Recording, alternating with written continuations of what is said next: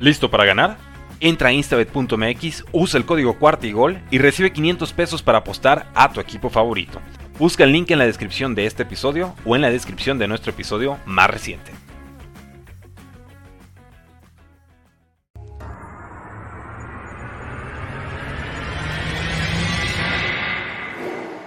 Bienvenidos a Bengals en cuarta y gol, tu podcast de Houday Nation en español dedicado 100% a los Cincinnati Bengals.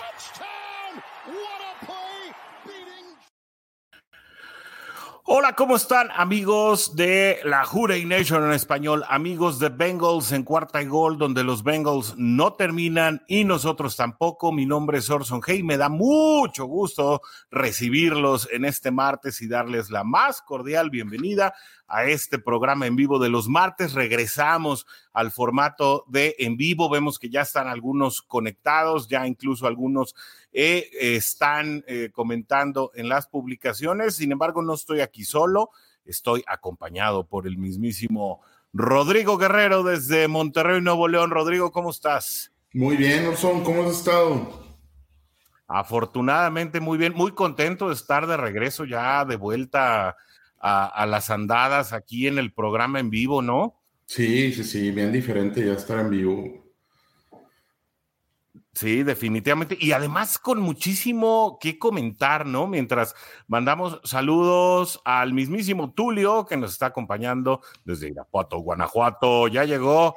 Así que, eh, pues bienvenido, mi buen Tulio, que seguramente ya en cualquier momento te vas a hacer las labores familiares, pero eh, qué bueno que vengas y pases a saludar acá a la Juday Nation en español.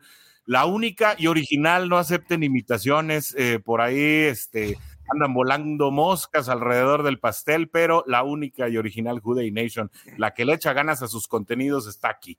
Juan José Torres Barajas, Juday también para ti. Eh, qué bueno que nos estás acompañando, José Juan, desde la plataforma de YouTube. Y obviamente el buen Tulio ya le manda saludos a Warrior. Eh, estamos esperando en cualquier momento una el resto del equipo de la Juday Nation en español. Pero mientras tanto, Warrior, qué bueno que tenemos un ratito de platicar tú y yo por dos cositas en lo particular, eh, dos situaciones que levantaron polémica durante la semana. Estoy aquí tratando de encontrar los apuntes. Uno es Cincinnati formará parte de cinco partidos de horario estelar. Se dio a conocer el, calendario ya hace unos días y lo que para algunos eran demasiados partidos en horario estelar, pues resulta que Cincinnati tendrá no uno, no, no dos, no tres, no cuatro, no cinco serán. Eh, ellos, uno de ellos yo creo que muy notable que es contra los Buffalo Bills en las últimas semanas y también uno de ellos, uno de estos partidos fue catalogado por la NFL como uno de los más interesantes, que será el de la semana 5 en octubre 9 en Sunday Night Football contra los Cuervos de Baltimore en partido divisional. ¿Cómo la ves? Cinco juegos para los Bengals. Hay varios equipos que jugarán bajo este formato, pero es bueno saber que nuestro equipo forma parte de los estelares. Así es, y digo, además, esto es lo que viene del calendario, pero conforme vaya avanzando la temporada y conforme le vaya yendo el equipo, se pueden ir modificando los horarios. Creo que es a partir después de la semana 9 o 10, ¿no? Que pueden empezar a modificarse. Empiezan los flex. Así es, después de la semana 10, que en el caso práctico de los Bengals sería ya cuando después del bye week. Eh, pasa el descanso, exactamente después del bye week. en ese momento, Cincinnati puede eh, ser parte de más de cinco juegos. Este, es decir, estos son pues prácticamente que seguros. Sí puede ser que si hay flexback, ¿eh? así como hay flex in, hay flexback. Eh, pero sucede que hay partidos de las 12 que pueden ser pasados a las 3.25 y hay partidos de las 3.25 que pueden ser pasados a horario estelar en domingo por la noche o incluso también eh, puede ser en reversa, como lo decía. Ya los Monday Nights, a mí nunca me ha tocado ver que cambien un Monday Night porque ese ya es otra estructura, van trailers desde mucho antes. eh, a menos de que lo cambien eh, con muchas semanas de antelación, creo yo. Ahí sí eh, tendríamos que revisar el caso de los Monday Nights, pero Cincinnati tendrá un juego de jueves por la noche y el resto serán dos partidos de Sunday Night y dos partidos de Monday Night. Yo creo que el único que pudiera haber flex sería el de Buffalo y creo que no va a haber flex ahí. O sea, porque tenemos Dolphins eh, en la semana 4. Sí, y ese es, ese es Thursday night, así es jueves por la noche, así que y ese ya ahí se queda. Sunday night, que es la semana 5. Y luego tenemos en la semana 8 este, contra los Browns. Entonces, de, a partir de ahí todavía no hay flex. Entonces, el primer juego de flex puede ser el Sunday night con, con Steelers pero dudo mucho que eso suceda. no creo que vaya a haber un flex para atrás para los Bengals, sobre todo por lo divisional, sobre todo porque es el segundo juego. E, el opener es contra Steelers en casa, entonces no sé, no, no creo que vaya a suceder. Creo, creo, creo, creo, eso sí, creo que puede haber un, un flex con Tampa, con Kansas o compatriotas. E, eso significaría más partidos de más partidos en horario estelar para Cincinnati. ¿No? Imagínate. Cualquiera de esos tres, inclusive el, de Tennessee, o sea, son cuatro partidos y lo hablábamos la, semana pasada, son muy complicados esos partidos. Es verdad. Y bueno, eh, había quienes cuestionaban la veracidad de la nota cuando la, compartimos en las redes sociales de la Juday Nation. Eh, había eh, comentarios que cuestionaban la posibilidad de que Cincinnati pudiera participar siquiera en dos. Y bueno, pues la realidad está ahí y creo que los primeros que debemos aceptar que Cincinnati, pues por el momento están los primeros planos, somos precisamente los aficionados. Mientras aprovecho para saludar a Carlos Aquino, qué bueno que te das la vuelta desde Chihuahua a estar un calorón ahorita en Chihuahua, increíble, pero bueno, saludos hasta allá, saludos refrescantes y qué bueno que nos estés acompañando acá en el programa en vivo de la Juday Nation en español. Insólito, dice Tulio, cinco prime times y los tres de visita contra los de grupo. Es, ese es algo que se debe comentar, ¿no? Sí, sí son cinco, eh, pero al ser de visita, pues son un poquito más complicados. Saludos, mi buen Miguel, qué bueno que ya estás por acá.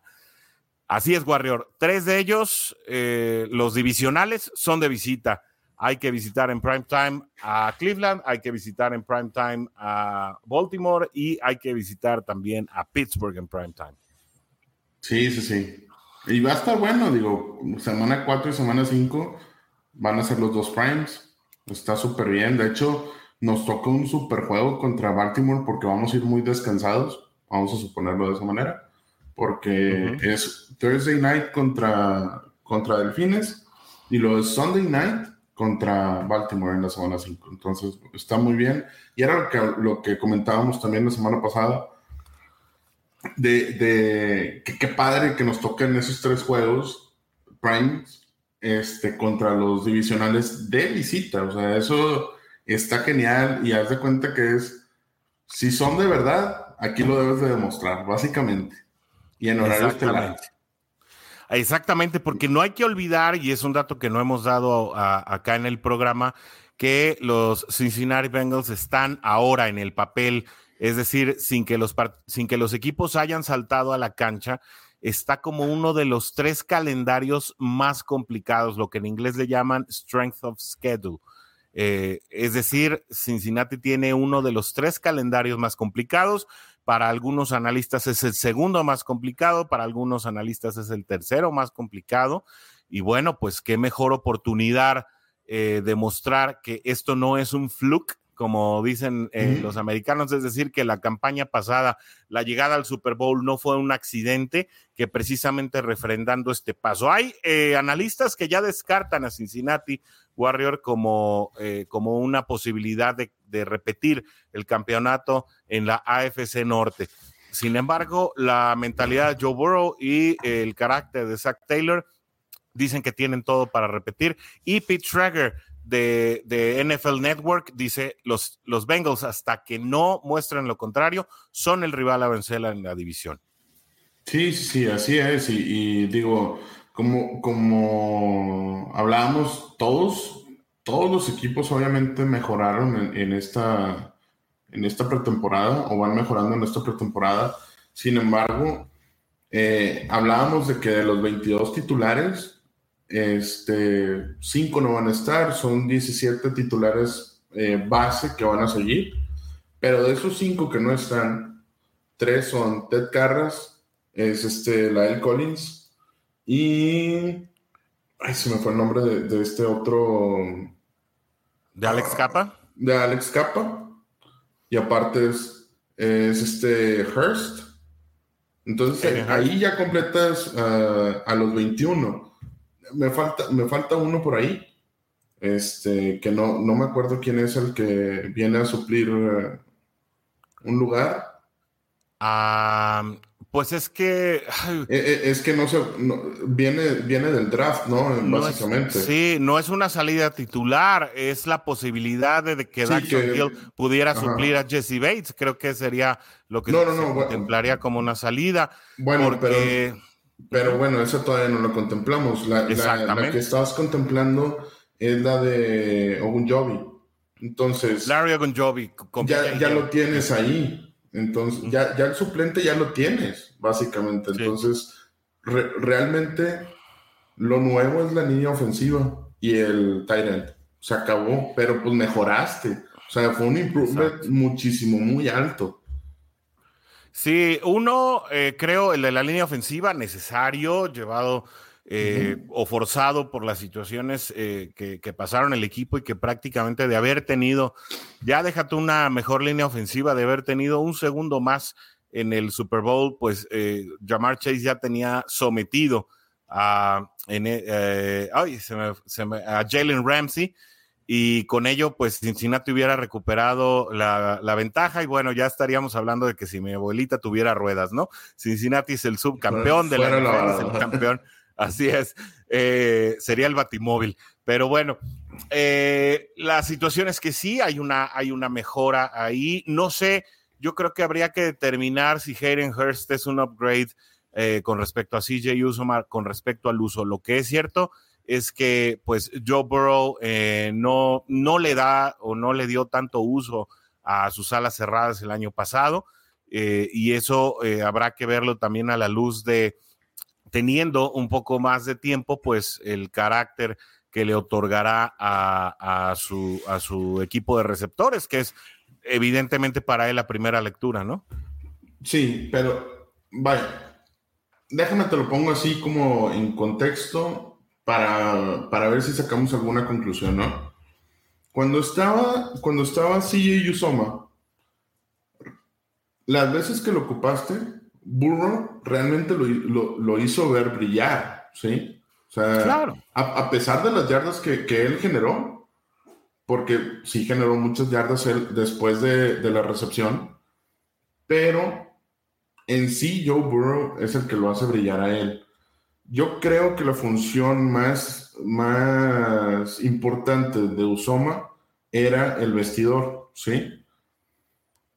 Eh, dentro de este draft, si tú no creyeras en la adquisición de Hayden Hurst, creo que hubieras agarrado un Tyrant dentro del draft. Entonces, le están dando toda la prioridad, así diciéndole, tú vas a ser el Tyrant número uno.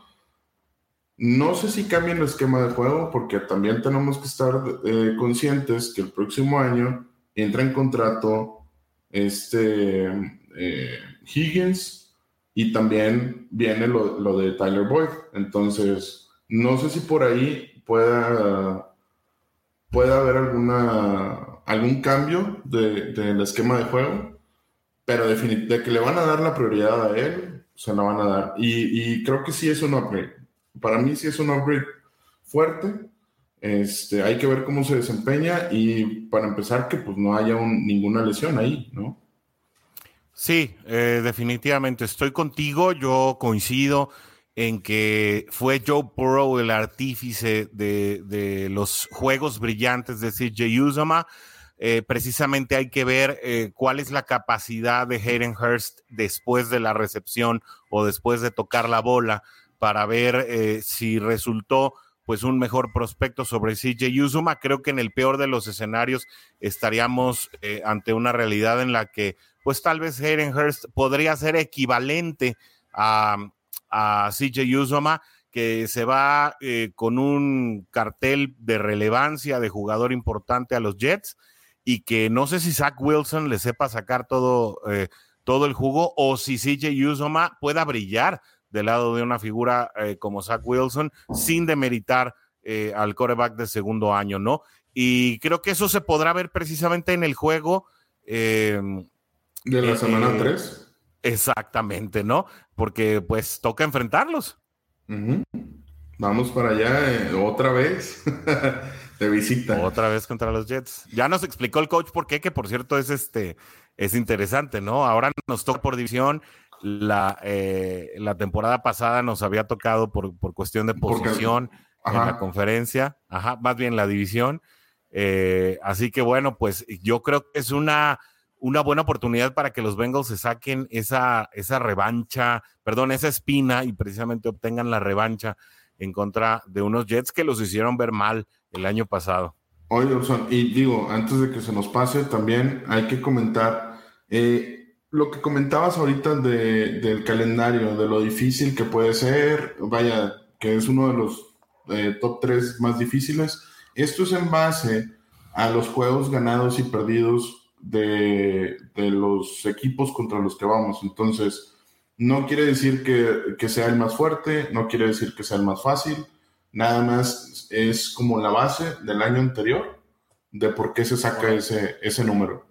Digo, para, para que eh, todos sepan cómo se saca, eh, qué tan difícil o qué tan fácil puede estar el, el calendario, ¿no? Para cada uno de los equipos. Así es. Este indicador puede cambiar, es de hecho va a cambiar con respecto al desenvolvimiento de, los partidos en la temporada y conforme vaya cambiando la marca. De hecho, por eso hacen dos. A mitad de temporada y el resto de la temporada. Así es.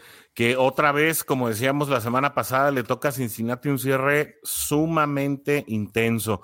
Eh, sin embargo, fíjate que compartíamos ahí en Juday Nation en español, en, las redes sociales, una, una situación que me, que me gustaría platicar contigo porque eh, habla precisamente de, de, los factores por los cuales no, eh, no, no, no resulta creíble o no resulta verosímil pensar que lo de Cincinnati el año pasado haya sido un accidente, ¿no? Primero, el lunes, PFF, eh, Pro Football Focus, califica a, los mejores eh, linieros Edge o a los mejores defensivos Edge, es decir, a las defensivas, y de acuerdo a esta organización que se dedica al análisis profundo de estadísticas finas, Trey Hendrickson es uno de los 20 mejores Edge de toda la NFL y después se confirma eh, por parte de las estadísticas de NFL, NFL.com que eh, Cincinnati es el único equipo en la historia de la NFL, escúchame bien, el único equipo de la historia de la NFL con un coreback de 4.000 yardas o más, un corredor de 1.000 yardas o más y dos receptores de 1.000 de mil yardas o más que estén por debajo todos de los 26 años. ¿No? Esa es la calidad del talento joven que tiene Cincinnati y ese es el talento también con el que se ha reclutado, porque todos estos jugadores son eh, no, no, son contratados, vaya, ¿no? Son desarrollados por el mismo staff de coacheo de Cincinnati. El único que llegó antes de la era de Zach Taylor eh, es Joe Mixon. Joe Mixon. Sí, sin, em, vaya, sin embargo, el contrato eh, o la ampliación de contrato se da con Zach. Sí. la, ampliación de contrato de Joe Mixon se da con Zach. Y, y vaya, algo le llenó el ojo para que se quedara, ¿no? Porque al final de cuentas hubo muchos jugadores que, se fueron. Eh, ahí está AJ Green. O sea, no le llenó el ojo y se fue. Este. Lo más interesante de todo esto es. ¿Tú crees que los cuatro estén en su prime ahorita? Yo creo que todavía les falta para estar en su prime, eso, ¿no? eso es lo interesante. O sea, Sí. todavía les falta unos 3, 4 años para que estén en su prime. Eso es, Creo, eso es- creo yo, creo yo. Entonces, creo que tenemos, si, si Bengals mantiene esta estructura de, de ofensiva y, y tienen una buena línea ofensiva, que eso, los jugadores de línea ofensiva yo sé que van a estar cambiando, se van a estar rotando año tras año. Bengals puede llegar a, a muy le- algo muy lejos dentro de la próxima década o el siguiente cinco años, ¿no?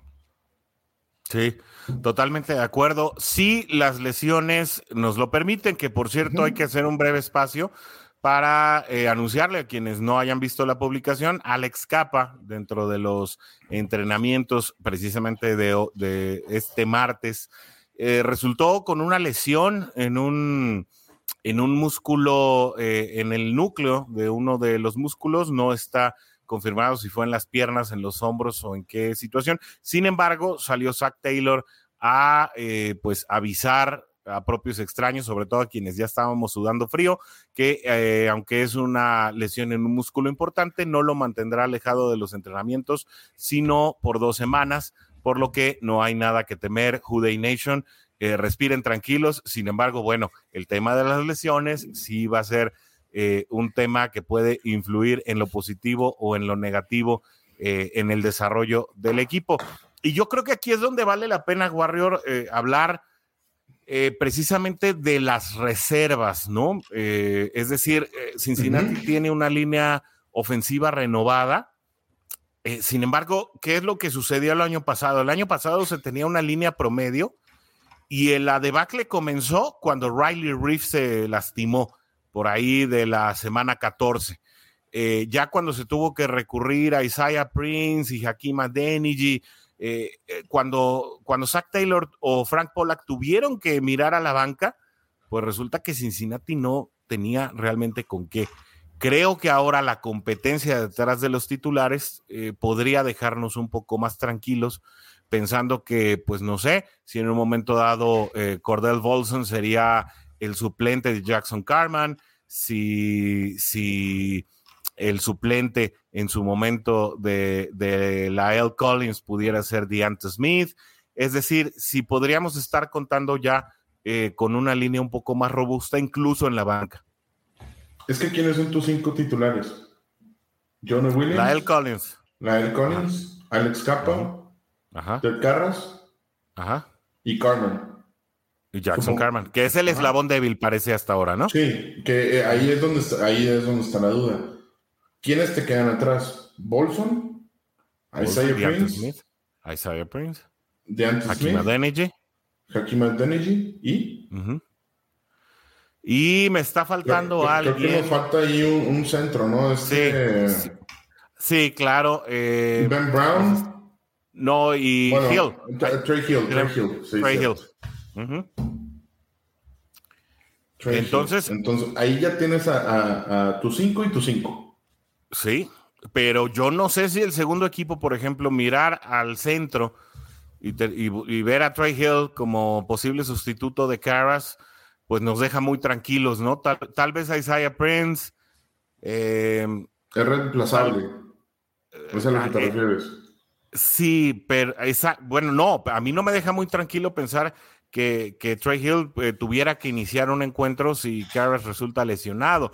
Y ahí es la relevancia donde yo, eh, donde yo te digo, esos 10 millones de dólares que todavía le quedan en el salary cap a Cincinnati, eh, no vale la pena voltear a ver de nuevo a elementos como Quinton Spain, que creo, creo que, que Frank Pollack todavía no le perdona, que precisamente fue, fue Spain quien dejó ir a Aaron Donald en esa última jugada del Super Bowl, o el mismo Riley Reef, pero ya para estar en la banca, ¿no?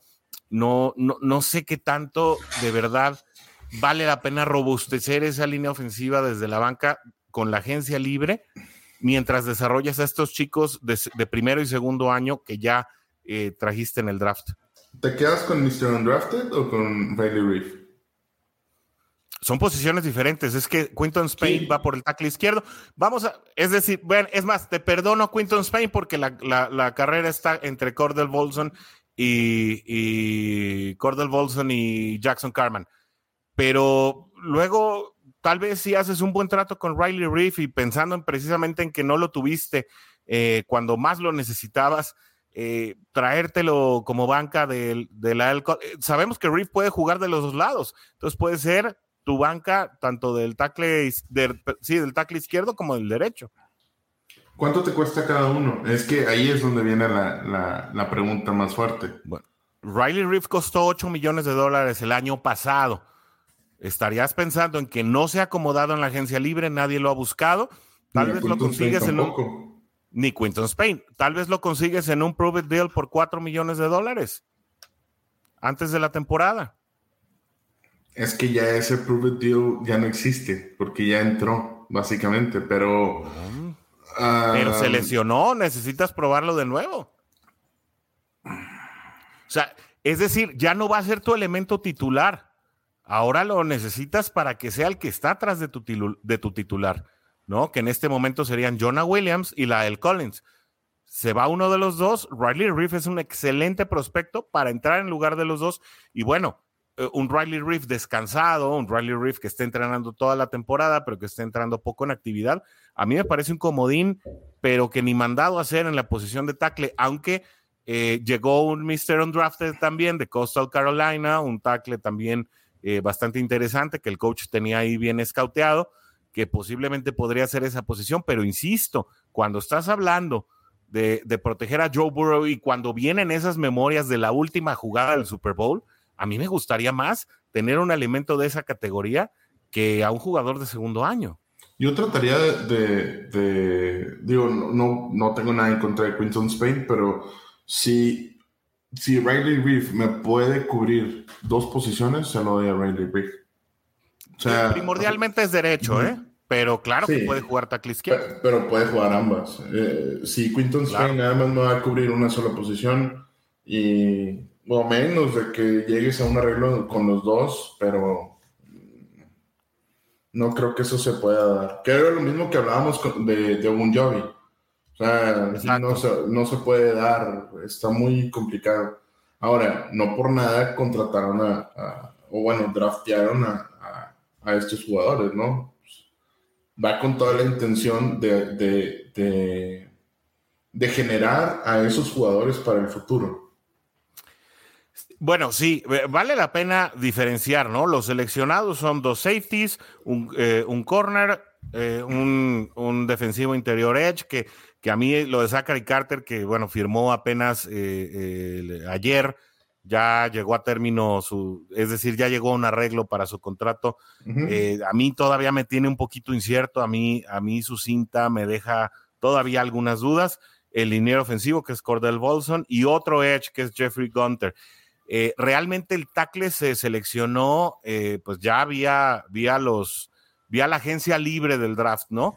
Eh, y la verdad es que, bueno, si nadie lo seleccionó en siete rondas a este jugador de Coastal Carolina, por algo ha de haber sido. Pero bueno, ¿qué te parece si damos lectura a los eh, comentarios de la gente que se está conectando? Carlos Aquino nos pregunta, a ver, pregunta para ti, Warrior, ¿qué tanto afectará la ausencia de eh, Jesse Bates tercero? Espero y no, porque los equipos de la americana se reforzaron brutal. Esto es cierto, ¿eh? Sí, sí, sí. Aunque no es seguro que, falte. Era lo que hablábamos, o sea, por ejemplo, la, división de, Kansas. Eh, vaya, imagínate, Kansas, ya, ya sabes, ahí Patrick Mahomes y, Travis Kelsey, ¿no? Raiders, eh, Carr, pero te llevaste a, a este, a Devonte Adams, o sea, crecimiento, y aparte tienes a, a Darren Waller, de Tyrant. Entonces creció, vuelve, vuelve a crecer eh, el equipo de Raiders. Tienes a los Broncos, que también crece. ¿Por qué? Porque viene, viene, Russell Wilson a, jugar acá en la americana. ¿Y quién me falta de ahí? Los Chargers, ¿no? Los Chargers que se armaron también los dientes. Se armaron bien denso. O sea, si hay que ponerle un ojo, tiene razón Carlos, eh, sí va a estar muy complicado. Otro, eh, que, gracias a Dios no nos toca jugar contra todos ellos, pero otro es, Delfines también. O sea, Delfines también se armó muy bien. Y contra ellos sí se juega. Y contra ellos sí se juega la semana 4. La bronca ahí con Delfines es el cambio de coach. Entonces hay que ver cómo les va con el cambio de coach. Y, hay que ver los Jets, ¿eh? porque ah, si bien los Jets no hicieron una gran agencia libre, sí hicieron un gran draft, ¿no? Si estos novatos eh, conectan inmediatamente, eh, y bueno, pues hablando eh, específicamente de Sauce Gardner, ¿no? Un viejo conocido de la afición de Cincinnati, pues si estos novatos pegan, tuvo tres selecciones de primera ronda, no hay que olvidarlo, ¿eh? Sí, sí, sí pues puede ser también un equipo muy peligroso. Ahí va a estar de regreso Mosley, que no jugó la mitad de la temporada pasada. Em, eh, eh, no, no los Jets no están para descartarlos, ¿eh? salvo por Zach Wilson, que depende qué temporada jueguen. ¿no? Son jugadores plug and play. Sí. Esos llegan al equipo y, vas a titular, o sea, no, no hay más. Y creo que tienen mucho, mucho que ver por la, por la situación en la que estaba Jets, ¿no? O sea, de cómo están jugando con un tercer coreback y cosas así que nos tocó a nosotros, ¿verdad? Y perder ese juego, pero ah, son, son cositas ahí medias extrañas. Sí, que por cierto, eh, en función del comentario que acababa de hacer Carlos eh, y con la profecía que hizo el coach la semana pasada después de que nos peleamos, Jesse Bates eh, podría perder en caso de no presentarse ya entrada la temporada regular 700 mil dólares de su etiqueta franquicia por cada semana que no juegue. Así que eh, pues parece que parece que Jesse Bates empieza a salir perdiendo en este juego de negociación agresiva que está empleando su agente. A mí me parece que ya tras la selección de estos dos safeties en el draft, eh, me pareció muy arriesgada esta movida de tanto Jesse Bates como su agente de decir que, no se presentaría a jugar en caso de no tener un contrato arreglado, porque pues bien, eh, si Cincinnati lo quiere retener, que bueno, yo creo, eh, reforzando mi argumento de la semana pasada, que la gerencia general y, bueno, la gerencia de operaciones comandada por Duke Tobin deberían hacer todo lo posible y lo necesario por traerlo. En caso de que pues ya se llegue a una situación de no retorno, pues perder 700 mil dólares en el año y además eh, pues no jugar la temporada, creo que es un, escenario muy poco viable eh, para, para, un jugador de la categoría y sobre todo de la juventud de Jesse Bates, que ya le costaría más trabajo acomodarse la siguiente temporada y que no hay que olvidar casos eh, como el de Antonio Brown o Livion Bell. Otra vez estoy hablando de gente de la división, pero que tras hacer ese, tras caer en ese mismo juego, pues de orgullo y prejuicio, no volvieron a ser los mismos en sus carreras. ¿eh? No, no, no, y definitivamente, por ejemplo, Le, Bell definitivamente tenía una carrera para seguir creciendo, ¿no? Pero digo, y, regresando a la pregunta de Carlos, yo creo que la falta de Jesse Bates sí pudiese llegar a afectar. Sin embargo, creo que un jugador no hace el equipo. También eso estoy súper consciente. Y más a la defensiva, Warriors. Y, sí, y más en la defensiva. Creo que no, es, necesario, mas no es indispensable. Así es. O sea, sí, sí se necesita un jugador como Jesse Bates, sin embargo, no es indispensable. Todos los jugadores son, son reemplazables. Sí, salvo, salvo, el caso de Joe Burrow, cosas así. O claro, claro. Sí, o sea, ya, cuando te metes en, sí, o sea, ya cuando te metes en, en, jugadores que realmente son, son un clutch del equipo, ya, ya no hay manera de, no pagarle, ¿no? O sea, y créeme que siempre van a elegir pagarle a Joe Burrow y a Jamar Chase por sobre cualquier otro jugador. Sí, correcto. Este, y bueno, Carlos Aquino también abunda en el comentario de que una de las claves del año pasado es que jugadores claves no se lesionaron y eso es importantísimo para un equipo, ¿no? Yo creo que la lesión que más dolió fue precisamente esa de Riley Reef, eh, que en un momento dado pues no trascendió a tal nivel como si hubieran, como dices, Warrior faltado, Joe Burrow, Jamar Chase, eso sí, eh, esos sí son jugadores que te hacen toda la diferencia con su presencia o su ausencia. Saludos al buen Eddie, Eduardo Estrada, que hacía tiempo no nos pasaba a saludar, Jude y mi buen Eddie. Qué bueno que estás acompañándonos acá en la transmisión en vivo. Y el que ya llegó a saludar también es Iván Esquivel. Dice, ya vine, saludos ¿Qué opinan de la competencia en la americana? Muy buenos equipos tendremos que enfrentar, pues sí, lo que comentábamos hace apenas un minuto, ¿no? nos tendremos que ver la cara con Kansas, nos tendremos eh, que ver la cara con la división. Creo que la división está fuerte, salvo el caso de Pittsburgh, que sigue teniendo un signo de interrogación ahí tremendo, sobre todo por el caso de Kenny Pickett y la, em, la competencia sana que tendrá con Mitch Trubisky al principio de la temporada. Eh, pero bueno, pues al final eh, los Ravens tampoco hay que pasar desapercibido que hicieron muy buen draft. Incluso, bueno, utilizaron una de las opciones Warrior que nosotros predecíamos en nuestros programas antes del draft. ¿Te acuerdas que decíamos Cincinnati, si quiere ir por Linderbaum, tendría que cambiar su, su pick con los Cardinals? No lo hizo Cincinnati, pero sí lo, hizo, Baltimore.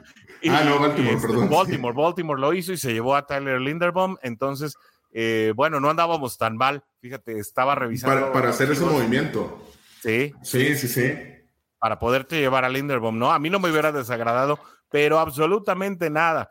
Eh, también revisando, ahí estábamos prediciendo la, llegada de Cam Taylor Brett, no nada más la de Daxton Hill. Así que, pues en, el draft no andábamos tan perdidos, Warrior, pero sí, eh, la competencia, como dices, Iván, está muy apretada en la americana. Los equipos que ya mencionó Warrior, creo que yo solo agregaría, pues que Cleveland, eh, a la llegada de Deshaun Watson sería pues un rival eh, bastante, bastante duro y pues además es rival de división. Creo que de Sean Watson por lo menos lo enfrentaremos por lo menos una vez en el año. Sí, una, eh, sola vez.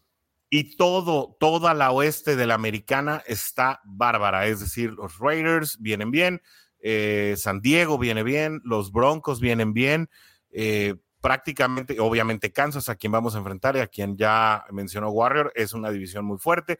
Los Patriots vienen levantando, hay juego contra los Patriots, hay juego contra Miami, hay juego contra Nueva York. Entonces, bueno, la verdad es que. Otra vez. Hay juego contra Tampa. Pero con la americana, Ah, ok, ok, ok. Sí, de la americana, o sea, la americana está fuerte, ¿no? Eh, eh, Indianápolis, contra quienes no hay equipo, pues también se armó. De hecho, eh, hoy contrató a Nick Foles ¿no? Para, para ser eh, eh, el sustituto de, de, Matt Ryan, no, de Matt Ryan. Matt Ryan, sí, cierto. Sí, Matt Ryan será el quarterback. Ya Carson, Carson Wentz ya será parte del Washington Football Team. Eh, ya estamos listos, creo, Warrior, para, para, hablar de toda la NFL. Por ahí les tendremos sorpresas. Hay, hay, un canal en el cual podríamos hablar de toda la NFL, pero es un proyecto que tenemos a futuro aquí el equipo, no, no se lo pierdan. y bueno, eh, esa, es la situación que reina hoy, yo, yo quiero seguir hablando de Jesse Tú le A ver, échale, tú échale. Eh, pues, es, que, por ejemplo. Villano de moda. Sí, sí, sí. Pero, por ejemplo, dentro de los primeros tres años, te generó al menos 100 tacleadas. El primer año, en el 2018, te generó 111. En el segundo año, 99. En el tercer año, 109. Y ahora, este año pasado, que se supone que fue el más fuerte, solamente 88 tacleadas. Hizo 21 asistencias y 67 tacleadas solo. O sea, bajó, bajó bastante el rendimiento. Y a lo mejor no es que baje el rendimiento de él, es que ya no era tan indispensable porque ahora ya hay más jugadores defensivos que pueden suplir las labores que hacía él anteriormente. Y, él mismo pidió disculpas, ¿no, Warrior? Porque sí dijo que jugó la temporada pasada, sobre todo la primera parte, muy distraído por el tema del, del contrato.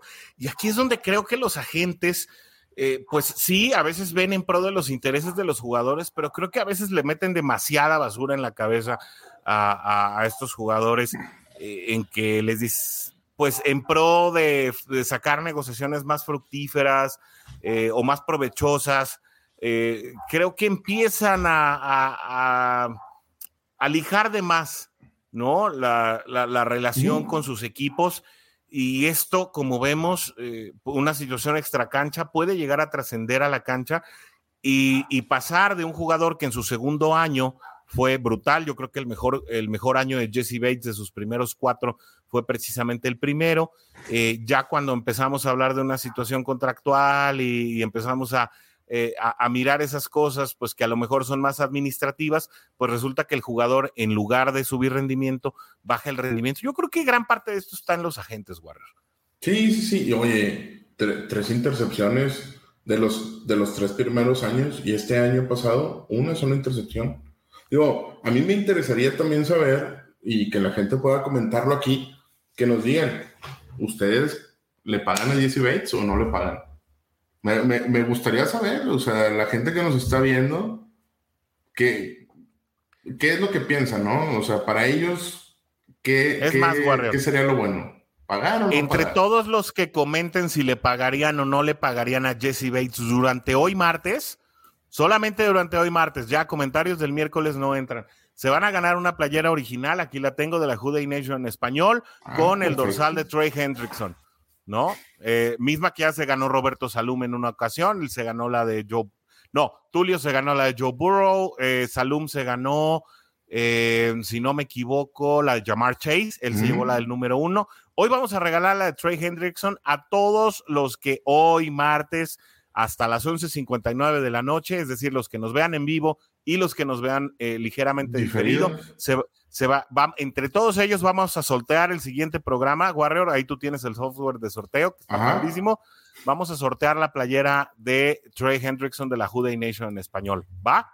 Va. Que le entren.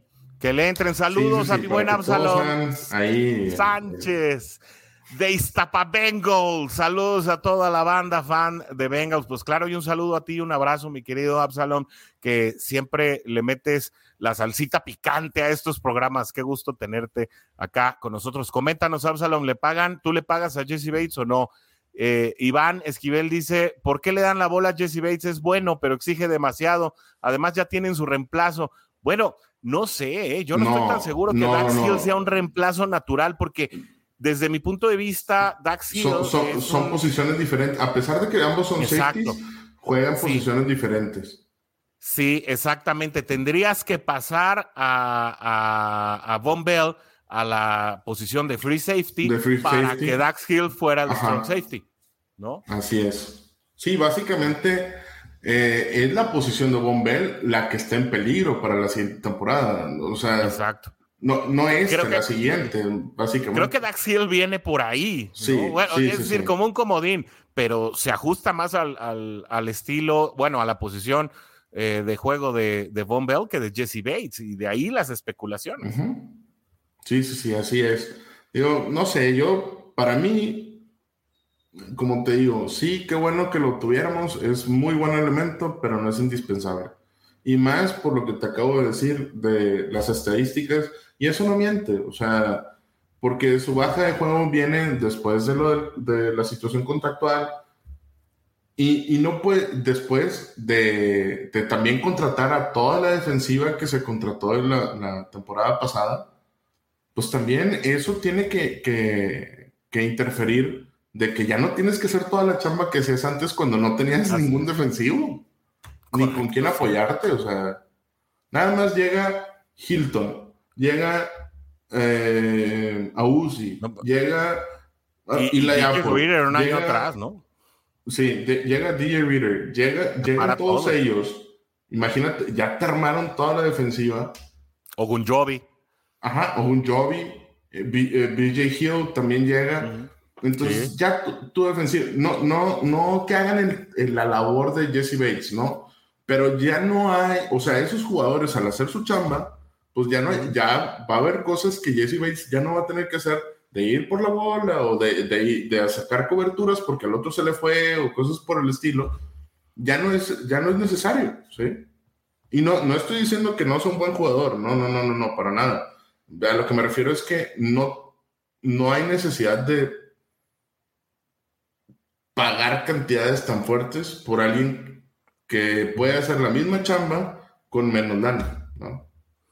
Sí, definitivamente. Y es que el contrato en su momento también de Jamal Adams, pues restableció demasiado el mercado, creo que subió eh, las expectativas y si bien han sido muy claros tanto su agente como el jugador en que no quieren ser el, safety mejor pagado de la liga, pues creo que de todas maneras todo se reacomoda. Y finalmente creo que también el contrato de Tyron Matthew le dio un poco una bocanada de aire fresco a las negociaciones, por lo menos para el lado de la gerencia, en el sentido de que le dieron un bajón posiblemente a las expectativas. Y, bueno, la verdad es que es un enigma cómo va a resolverse esta situación.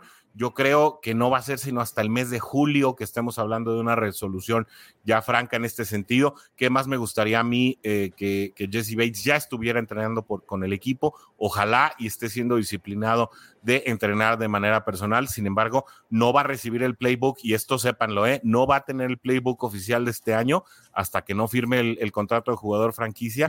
Y esa es una situación que afecta tanto al jugador como al equipo. Hay muchos comentarios, ya este, abrí la caja de Pandora Warrior, entonces hay que darle porque nos queda poquito tiempo. Dale, dale, dale, déjame, vengo. Carlos Aquino, dale, dale, Carlos Aquino se acuerda eh, que hace algunos años Carl Pickens, un, receptor eh, que hizo muy buenas cosas con Cincinnati, no quiso jugar con los bengalíes, se retiró un año, después regresó con los Titanes, eh, que era un equipo nuevo en la liga, bueno, que venía sustituyendo eh, al equipo de los, de los Houston Oilers y eh, ya nunca fue el mismo, ¿no? Él hacía una muy buena mancuerna con Darnay Scott eh, y el quarterback era Jeff Blake, esas épocas de, vacas muy flacas en Cincinnati porque tenían una defensiva de papel y por eso no es bueno sentirse indispensables. Creo que a, la, a la vista de Carlos Aquino, Jesse Bates no merece ese contrato, pero esa es la opinión de él. Yo creo que Jesse Bates sí se merece un contrato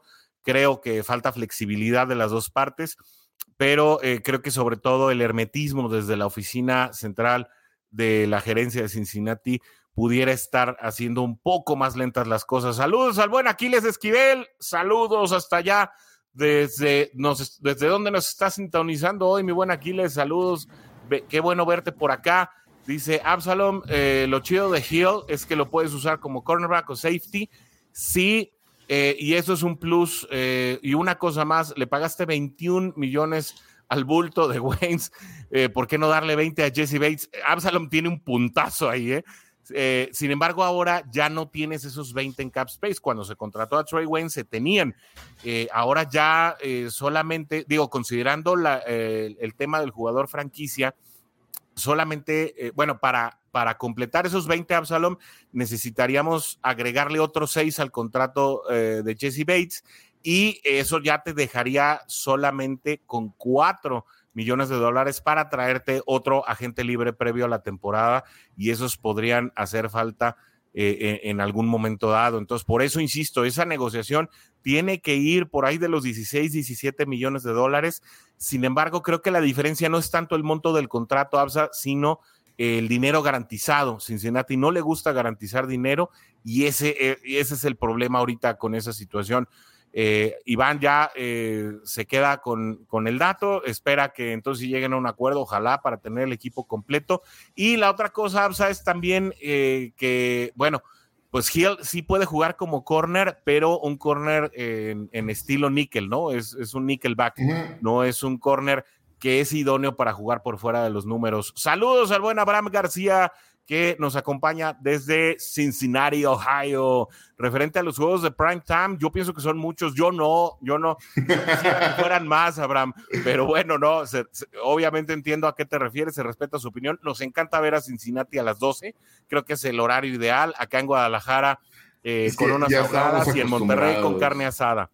Ya estábamos acostumbrados. Es verdad, es verdad. Es cierto.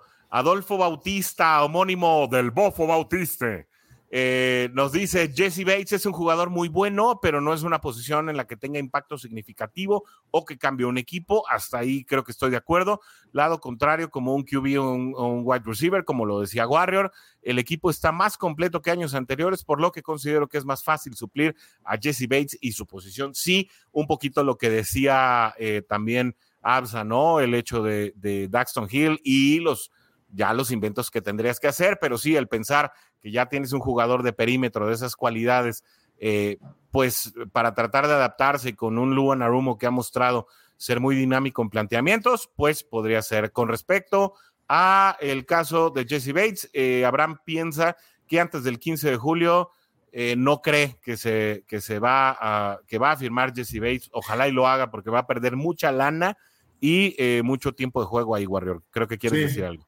Sí, sí, sí. Vaya. nada más hay que estar conscientes también de que si tú le llegas a pagar a Jesse Bates el garantizado que viene, La bronca no es Jesse Bates, la bronca va a ser T. Higgins el próximo año. Esa va a ser la bronca principal. Si te quieres quedar con T. Higgins el próximo año. todos los demás, Warrior. No, y todos los demás, exactamente. Porque, porque, vas a empezar a garantizar lana. Y ahí es donde viene la bronca, donde no vas a poder eh, ajustar los contratos. ¿Por qué? Porque si ya le pagaste a este, ¿por qué no me vas a pagar a mí? ¿Verdad? Entonces, ya. El mismo argumento de Trey Waynes. Sí, sí, sí. Ya, o sea, y por eso se, se va Trey Waynes. O sea. Porque ya no había que seguirle pagando, ¿no? Sí, claro, no, no, por eso es. Pero la lana no estaba garantizada, es solo dead cap. Sí, sí, sí. Pero bueno. Sí. Y por último, eh, José Juan Torres, saludos también, qué bueno que estás por acá. De los pocos que nos ven por YouTube, eh, dice, seguro sí los vale siempre y cuando juegue bien. Pues es que es un jugador que sí juega bien, ¿no? Aunque aun cuando juega mal, juega bien. Es decir, es un eh, jugador productivo, tiene una factura de jugador. Es que ahí es donde viene la, situación. O sea, sí los vale. No estamos diciendo que no, que no valga la lana. Pero por eso es la situación de que Bengals no garantiza la lana. O no garantiza tanta lana. Porque como dijiste tú, siempre y cuando juegue bien. Si no juega mal, o si se lesiona, o etcétera, etcétera, etcétera, pues no le vas a pagar.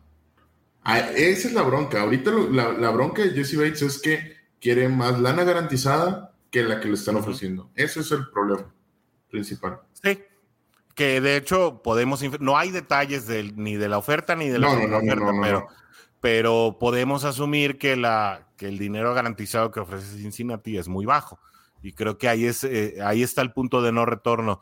Eh, además, Abraham García agrega Joe Burrow que entra en su tercer año de contrato y que seguramente estaremos hablando ya ni siquiera de opción de, quinto año, sino estaremos hablando ya de una extensión, ¿no? Eh, es clave. Y aquí creo que, que, notaremos mucho del carácter de Joe Burrow, aprovechando el, el comentario de Abraham García mientras nos aproximamos ya a la primera hora, la primera y única hora de transmisión, no se asusten. Eh, y es que veremos si es un, mariscal o un líder de equipo eh, del estilo de, Aaron Rodgers, que quiso todas las canicas para él, o de Tom, Brady o Pat Mahomes, que aceptaron sacrificar parte del dinero para que el equipo pudiera eh, ponerle elementos alrededor y ser competitivo dentro de un esquema de NFL, sobre todo en una conferencia americana como la que estamos hablando, muy competitiva. Yo lo que veo, ya como a los comentarios que ha hecho él y su forma de actuar, es que yo lo veo más del lado de Tom Brady que del lado de Rodgers. Yo también. Definitivamente. Yo también. No, sé qué opinan los demás antes de irnos. Ya terminando, terminando su, su tiempo en la NFL podrá hacer algo así, pero pues, ni Tom Brady terminando sus 22 años ha hecho algo así.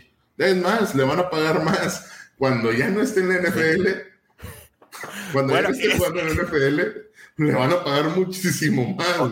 ¿Cómo hay gente con estrella, no? Yo cuando vi, para los que no saben, Fox le ofreció, eh, y bueno, ya lo, ya lo firmaron, ya lo estamparon, a Tom Brady 300 millones de dólares para ser comentarista. ¿no? Sí pues más de 300 millones, vamos a ponerlo ahí, más de 300 millones de dólares para ser comentarista de la cadena y analista, obviamente, de los partidos una vez que se retire de la NFL. Cuando él quiera, el angelito ya tiene 300 millones de dólares o más esperándolo para sumarse a su cuenta bancaria. Así que bueno, 375 dice Abraham, gracias Abraham. 375, ahí está el dato. Sí. 375, ahí están. Dice Carlos Aquino que él prefiere a T. Higgins que a Jesse Bates. Yo creo que si nos ponen a escoger, todos estamos contigo, Carlos. Creo que si alguien opina distinto a Carlos Aquino, manifiéstese, eh, pero para mandarle un pedazo de carbón, a él no le mandamos playera. Si alguien no se crean, no se crean, es broma. No, pero vaya, eh, es que es tenía que hacer ese comentario porque, porque obviamente vamos a preferir muchísimo más a T. Higgins que a ¿cómo se llama? Que Jesse Bates, definitivamente.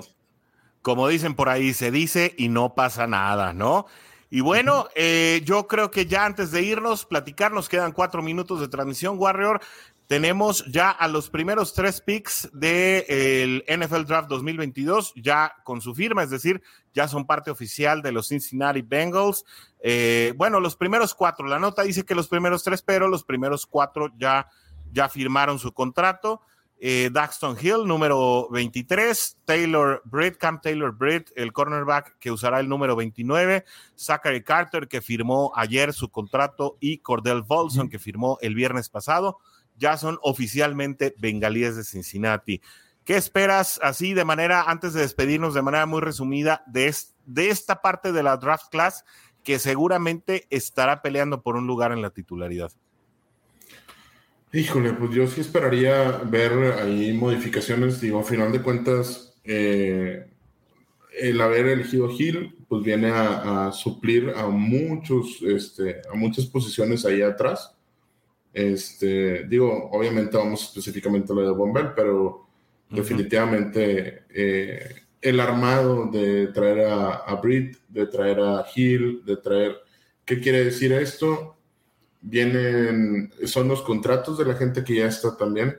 Creo que también Bengals se está preparando en tener jugadores defensivos jóvenes con su contrato rookie year, vaya, con sus contratos rookies para que cuando llegue eh, el tiempo de pagarle a Joe Burrow, poder tener para pagar.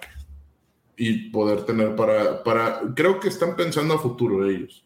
Ya la agencia está, está pensando en futuro, por eso se vienen muchos jugadores a la defensiva. Esperemos que sean ellos eh, y no tengamos que esperar un año más para ver a los suplentes de, de la defensiva. Eh, supongo yo que dentro de uno o dos años vamos a tener que tener eh, línea defensiva también, de lo que se va a tener que draftear, porque, porque también por ahí va a venir contratos muy fuertes eh, que, y, de gente que, que pues, va a ir pasando conforme los años, ¿no? Así es. ¿Quién es tu gallo, Warrior? ¿Quién es tu gallo para, para ser el de estos cuatro? el jugador más importante en la escuadra de Bengals, ya sea ofensivo o defensivo, eh, durante 2022? ¿Sabes qué? A mí me encanta Brit, pero te voy a, te voy a decir algo, igual que, que, el año pasado cuando, cuando hablé de, de Evan McPherson, que te dije, esto va a ser totalmente necesario en esta temporada. Y para mí era la revelación de, de la temporada más que, más que Chase. Para mí, creo que Bolson va a ser una pieza clave para, para los Bengals. Ojalá, te lo digo, ojalá. A mí me encantaría que Cordell Bolson se, se, insertara en la titularidad de esta línea ofensiva. A mí, en lo personal, Jackson Carman no me gusta.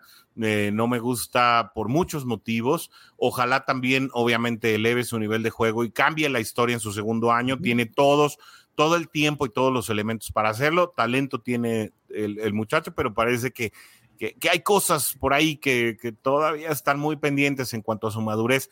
Y a mí me parece que Cordell Bolson es un elemento como eh, le gusta a Frank Pollack, ¿no? Sin embargo, sí, a mí mi gallo sí es Taylor Britt. Creo que por ahí ya de la semana 5, de la semana 6 lo veremos peleando muy frontalmente eh, con Eli Apple. Creo que para después del descanso será un titular indiscutible, apúntele ahí. Eh, creo que Cam Taylor Britt será titular a partir de la semana 11 para los Bengales de Cincinnati. Eh, y para mí es mi gallo, es mi favorito, sin hacer un lado lo que acabas de mencionar tú de, de Cordell Bolson. Es que lo que pasa es que para mí Bolson llega, llega a una línea ofensiva muy bien armada, donde puede aprender bastante y el crecimiento va a ser exponencial, o sea, no, no, no va a ser de, a poquito, o sea, él, su curva de aprendizaje va a ser gigantesca. Y si es, yo lo veo como una persona dócil, maleable, no maleable, eh, moldeable. Formable, ajá. Formable, ajá, que, que gente que le gusta aprender, gente que le gusta, este... Eh, teachable, que, que, se, que le dice, ¿no? Enseñable, ¿no? Sí. Entonces, yo creo que por ahí podemos tener una excelente línea ofensiva. Lo, lo, que, lo que dejamos ir en, años anteriores puede regresar. Ahí es, lo que yo veo en él. Creo que lo que perdimos con los Jake Fishers y los Cedric O'Buis y los Andrew Smith y, y todas esas selecciones que, que, no rindieron para Cincinnati eh, dentro de las altas rondas de la NFL, eh, pueden, pueden regresar en la figura de Cordell Bolson. Em, y que bueno, pues ojalá sea para bien para el equipo de Cincinnati. No, no, no, no, no, no, Orson, al revés. No, no, no, los que queremos que regresen son los Whitworth y los Sater. Bueno, ojalá. Esos son, Por, eso te, digo, para mí yo creo que ese es el, el Bolson, o sea, el, el Whitworth o el Sater que dejaste ir, este es el que puedes así. Ojalá. Tienes así la pelotita para irla haciendo crecer que esa voz de profeta que, que, siempre luces aquí en la Jura Nation en español, una vez más te guarde y te arrope, querido Warrior. Pues así llegamos al final de este programa. Muchísimas gracias a toda la banda que estuvo conectado en vivo durante esta hora y dos minutos de transmisión, a quienes nos ven ya después a través eh, de Facebook Watch, a quienes nos ven en el canal de Twitter de Bengals en cuarta y gol, donde los Bengals no terminan y nosotros tampoco. Muchas gracias a quienes nos ven en YouTube, ya sea a través de la transmisión completa o de los clips que estamos subiendo durante la semana. Muchísimas gracias por estar con nosotros. Gracias por conectarse con la única y original Juday Nation en español. No acepten imitaciones, ya lo saben. Eh, nos saludamos el próximo martes también, si eh, todo sale bien y Dios nos presta vida y nos da licencia. No nos podemos despedir, Warrior, sin nuestro tradicional rugido de despedida. Con mucho amor para toda la Juday Nation en español. Juday.